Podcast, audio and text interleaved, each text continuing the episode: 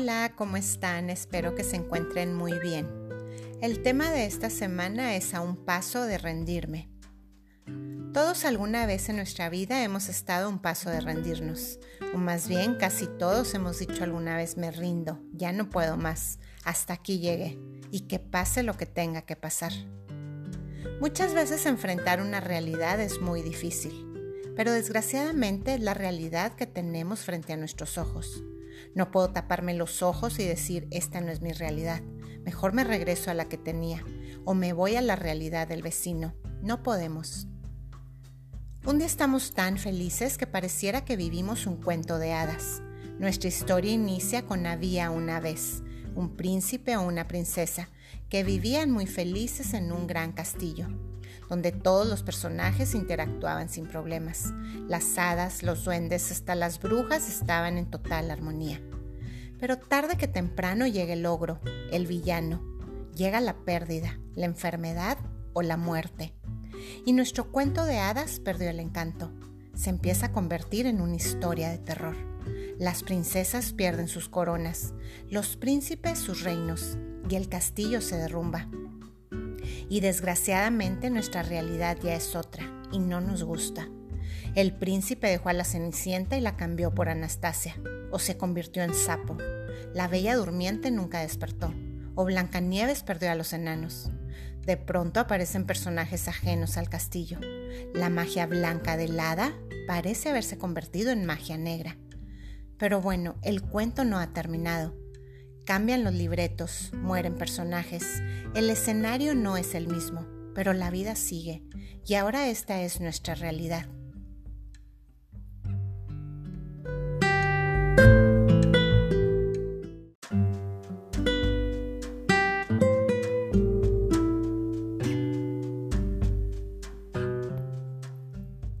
Cada realidad negativa que se nos presenta en la vida trae dos opciones hacerle frente o darle la espalda. Pero con cualquiera de las dos el cuento sigue. Veamos la realidad como un parteaguas. ¿Qué es un parteaguas? Es la línea imaginaria que une los puntos de mayor elevación de un terreno y a su vez divide al agua que corre por ahí en direcciones contrarias. Hablando metafóricamente, cuando la realidad llega al punto máximo, imagínate que estás al borde del precipicio en la punta de una montaña. Ya no hay castillos, ya no hay reino. El príncipe se fue y perdiste tu corona. Y te encuentras ahí arriba.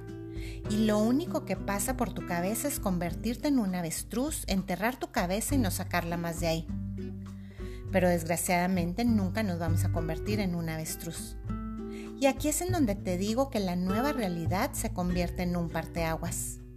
Hay una línea imaginaria que divide la montaña del pico al suelo, con vertientes contrarias, A y B, y tú estás ahí arriba parado.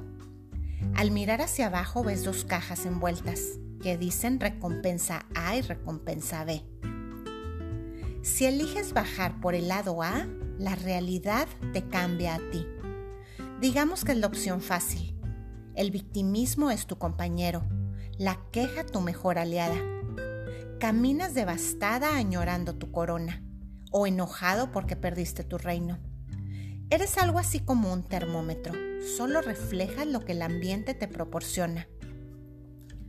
Por ese camino te vas a ir encontrando con gente igual a ti, negativa y devastada.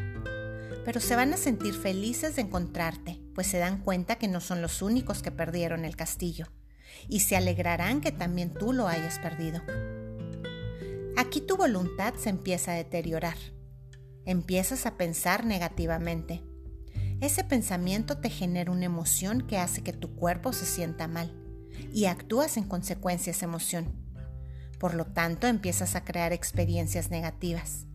Entonces parece que vas bajando, pero en realidad te quedas en ese mismo lugar, pues esa experiencia desencadena más pensamientos negativos y vuelves a sentir la emoción y vuelves a actuar, ya sea con ira, con enojo o con tristeza, y es un círculo vicioso interminable.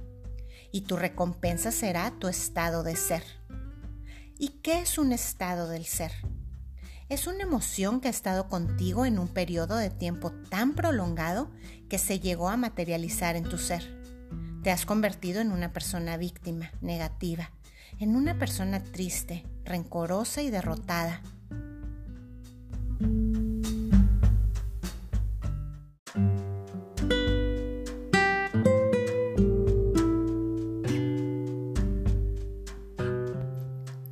Hablemos ahora de la siguiente opción.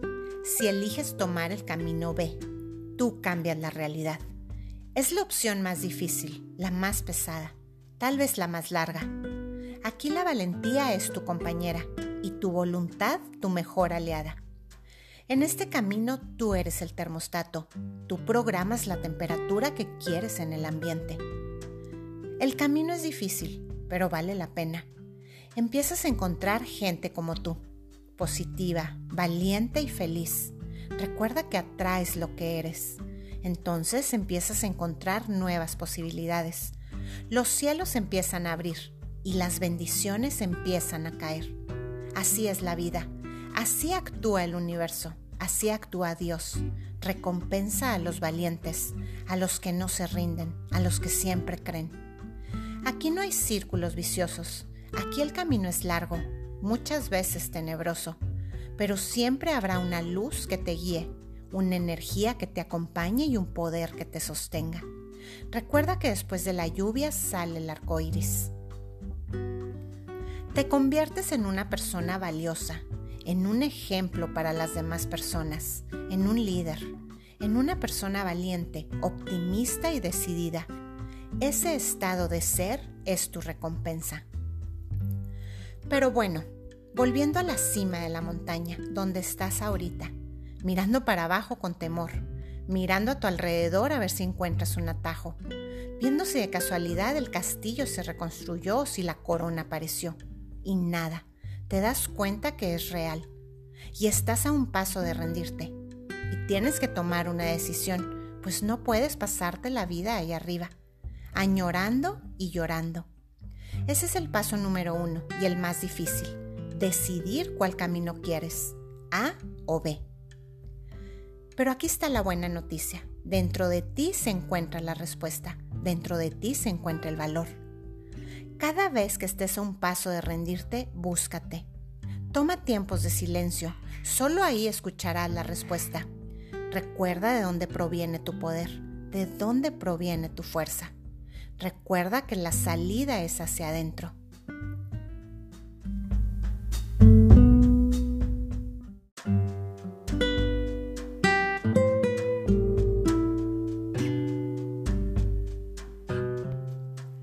Y aquí te hago esta pregunta. ¿En quién crees? Dicen que cuando entra el miedo es porque estás creyendo solo en ti. Es porque la solución la estás dejando solo en tus manos. Dicen que cuando se ve el miedo es porque estás creyendo en una fuerza suprema. Estás creyendo en Dios. Estás dejando la solución y el control en sus manos. Entonces, si tienes miedo, hazte esta pregunta. ¿En quién crees? Haz de Dios tu cómplice tu socio y tu mejor amigo. Deja la solución en sus manos. Cree firmemente en él y díselo. Decláralo y ponlo en evidencia. Y te aseguro que nunca te va a quedar mal. Empieza también a recordar otras realidades que tampoco te gustaban y recuerda cómo saliste de ellas. Mira a tu alrededor y date cuenta lo bendecido que eres, que aunque ya no hay castillo, el cuento sigue y tú sigues siendo el personaje principal. Ya tuviste un reino, ya sabes cómo construirlo. Se te cayó la corona, vuelve a ponértela.